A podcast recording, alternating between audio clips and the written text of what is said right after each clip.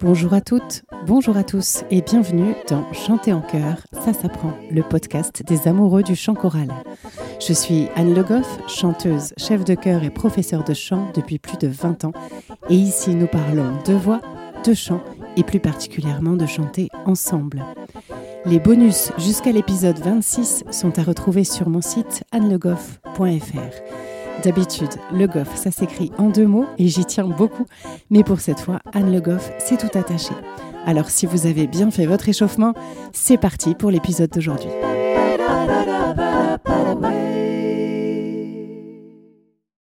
Le qui suis-je du jour? Je vous l'ai déjà raconté dans le Qui suis-je de l'épisode 31, je suis actuellement en cours de formation pour devenir kinésiologue. D'ailleurs, puisque dans quelques mois maintenant je vais passer ma certification, je suis en train de faire des travaux dans mon futur cabinet. Donc entre deux épisodes, je peins, je découpe, je scie. Parmi tous les outils du kinésiologue, il y a ce qu'on appelle le brain gym, donc littéralement la gym du cerveau. Et si je vous en parle aujourd'hui, c'est parce que cette gym peut être vraiment très efficace pour nous chanteurs ou choristes, dans la mesure où elle favorise la coordination des deux cerveaux et aussi la mémorisation. C'est évidemment bon à savoir si on a des enfants en âge d'aller à l'école, parce que les exercices peuvent vraiment faciliter l'apprentissage, mais c'est bon aussi pour nous adultes qui avons besoin également d'apprendre et de mémoriser au quotidien. Et dans l'activité de chant, c'est intéressant de pouvoir faire appel à la fois à notre cerveau plus logique et à la fois à notre cerveau plus créatif. Évidemment, là, je caricature beaucoup le rôle des deux cerveaux, mais c'est quand même un peu cette idée-là. Dans le Brain Gym, il y a plus de 25 exercices qui ont différentes applications. À chaque fois, ce sont des exercices très simples, mais qui ont des effets vraiment intéressants. Ça peut être bien aussi pour un chef de chœur de connaître quelques exercices de Brain Gym et de les utiliser par exemple en début de répète ou bien à un moment où on va apprendre un passage difficile par exemple, ou encore si on rencontre justement une difficulté d'apprentissage qu'on n'avait pas anticipée. Je vous laisse vous renseigner sur cette technique si elle vous intéresse et en bonus, je vous proposerai quelque chose pour une première découverte. Le titre de l'épisode d'aujourd'hui vous a peut-être semblé un peu énigmatique. Une note, des notes. Oui, mon propos du jour, c'est de vous dire qu'une même note en chant peut sembler bien différente à chanter selon ce par quoi elle est entourée, verticalement ou horizontalement, c'est-à-dire par quelle harmonie elle est entourée, mais aussi dans quelle mélodie elle prend place. Ça peut aussi changer selon sa nuance ou sa durée. Dans la bouche, comme j'ai l'habitude de dire, un Fa peut ne pas du tout ressembler à un autre Fa dans une autre partition ou à un autre moment. Parlons d'abord d'une note répétée ou tenue, un unisson en somme. On n'y pense pas forcément, on se dit que c'est facile, mais la réalité c'est que techniquement c'est une des choses les plus difficiles à faire en chant. Pour que ça fonctionne et que notre note ne baisse pas, il va falloir ruser. D'abord, il va falloir compter sur ses oreilles et réaccorder sa note en permanence à l'harmonie qui l'entoure, s'il y en a une en tout cas. Ensuite, il va falloir évidemment très bien soutenir sa note, et ce en continu et de manière très régulière, Sinon, inévitablement, on va baisser. Chose importante aussi, il va falloir reprononcer sa voyelle. Si je dois faire une tenue sur un O, par exemple, je ne peux pas juste installer le O au début et espérer qu'à la fin de ma tenue, ce soit toujours un O.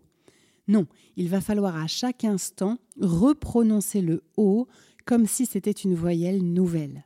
Cette dernière chose est aussi valable d'ailleurs quand on doit chanter un mélisme, c'est-à-dire une série de notes sur une même voyelle. On peut appeler ça une vocalise également. Là aussi, il faut prononcer à nouveau la voyelle sur chaque note, sinon on risque de se retrouver avec une voyelle qui ressemble plus à un cheval à la fin. Le cheval, c'est la voyelle neutre, j'ouvre la bouche et je laisse sortir. E. C'est un peu comparable au E muet en français.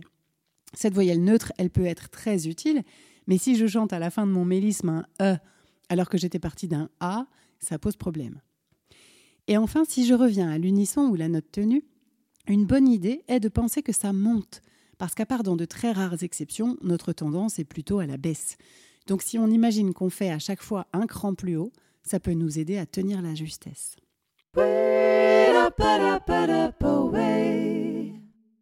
Ce qui peut aussi colorer différemment notre note, c'est la manière dont on la chante.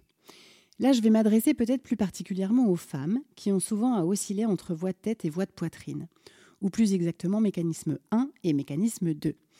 Si cette distinction n'est pas claire pour vous, je vous invite à écouter ou réécouter l'épisode 36 où je vous expliquais tout ça. Et celles qui vont rencontrer le plus ce phénomène dont je vais parler, ce sont les altis, parce que leur tessiture est autour du passage, et que donc elles vont être amenées souvent à faire des choix, conscients ou inconscients, entre voix de tête et voix de poitrine. Le passage est différent pour chacune d'entre nous, mais je vais prendre des exemples génériques que vous pourrez adapter à votre propre voix en faisant des tests. Par exemple, si je dois chanter un mi. Alors je parle ici du mi première ligne de la portée, donc plutôt dans le médium à médium grave de la voix. Ah Cette note, je peux la chanter en voix de tête ou en voix de poitrine. Je suis capable de faire les deux en gardant un volume et un son correct. Je dis ça parce que si je parlais d'un la ou d'un si au-dessus, je pourrais aussi faire les deux, mais en voix de poitrine, je serais obligée de mettre beaucoup plus d'énergie, et donc le son serait beaucoup plus fort et plus dur. Revenons donc à notre mi. Comment est-ce que je vais choisir si je le chante en mécanisme 1 ou en mécanisme 2 Eh bien en fait, ça dépend de ce qu'il y a autour. Ça dépend d'où je viens mélodiquement et où je vais ensuite.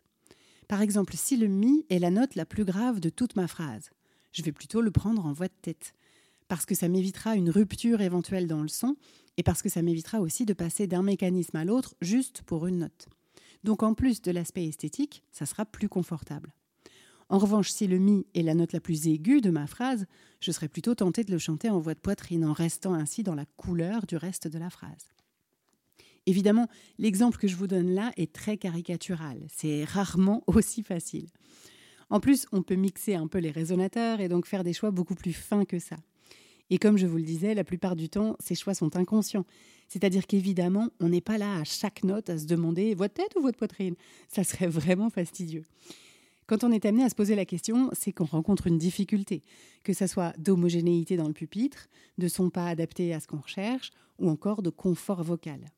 En tout cas, ça peut être une piste. Si vous n'obtenez pas le son que vous voulez, ou si vous vous sentez inconfortable dans une phrase musicale dont vous réalisez qu'elle est autour du passage, ça peut être intéressant de modifier votre façon de faire et de faire la bascule à un autre moment de la mélodie en voyant si ça améliore les choses. Bien sûr, tout ça implique de bien maîtriser ces deux mécanismes. Alors vous pouvez vous entraîner à prendre des notes, disons entre Ré et Sol peut-être pour commencer, mais là encore ça va dépendre de votre voix, donc ça sera peut-être plus haut ou plus bas pour vous, et de vous entraîner à faire chaque note en mécanisme 1 et en mécanisme 2.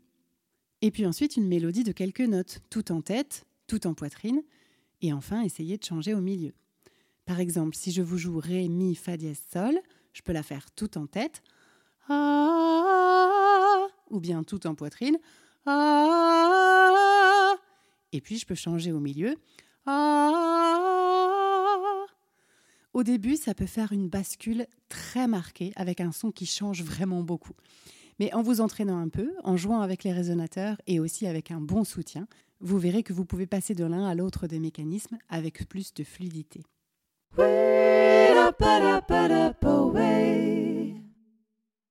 À part ces questions purement vocales, une note peut aussi prendre des aspects très différents en fonction de l'harmonie dont elle est entourée. Je vais vous donner un exemple tout simple. Voici un Ré. Ah. Maintenant, écoutons la couleur de ce Ré si je lui ajoute un Fa dièse et un La, ce qui nous donne un accord de Ré majeur. Ici, Ré est la tonique de cet accord majeur. Déjà, enlevons le dièse au Fa pour aller vers un accord de Ré mineur.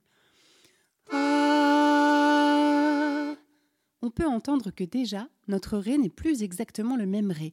On le colore légèrement différemment.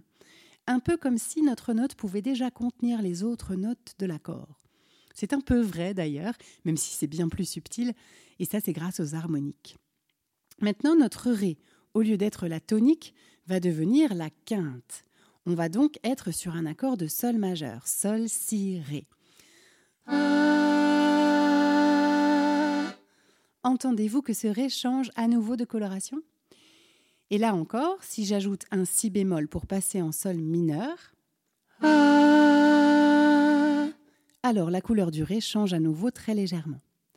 Maintenant, disons que mon Ré devient la tierce majeure d'un accord de Si bémol majeur. C'est encore légèrement différent.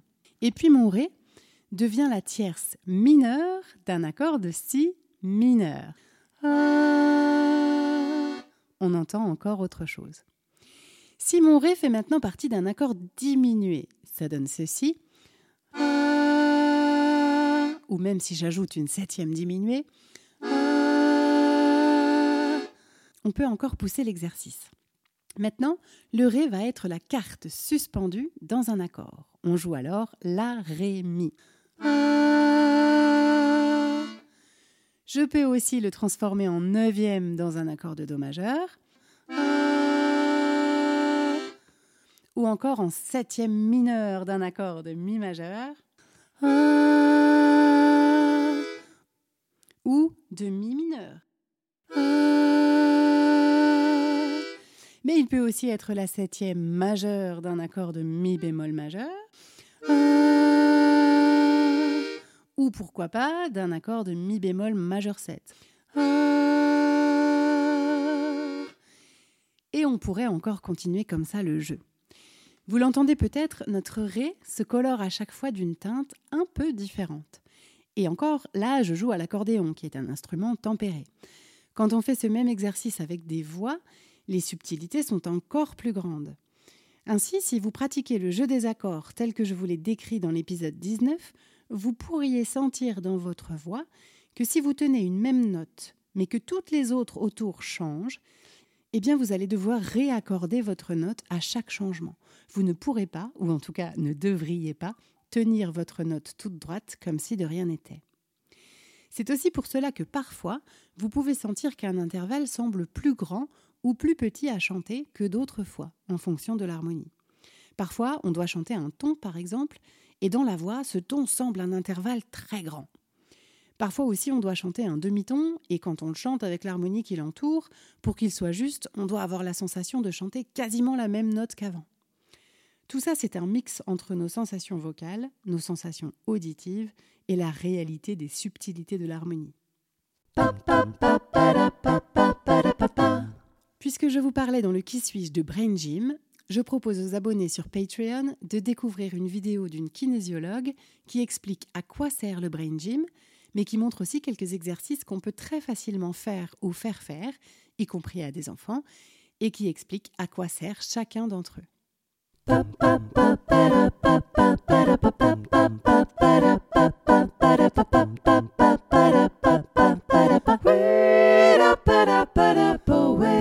J'espère que cet épisode vous a plu.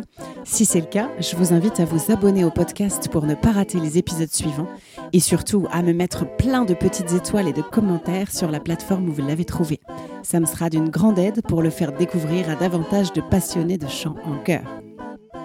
N'hésitez pas bien sûr à en parler à vos camarades choristes, mais pas pendant la répétition, et même à votre chef de chœur. C'est toujours intéressant pour eux d'avoir des ressources et pour moi d'avoir des retours.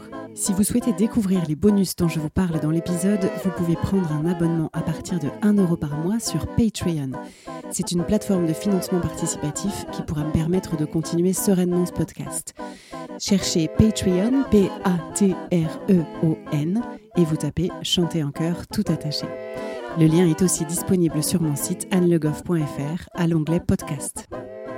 N'hésitez pas là aussi à laisser des commentaires, vos questions ou les sujets que vous aimeriez que j'aborde.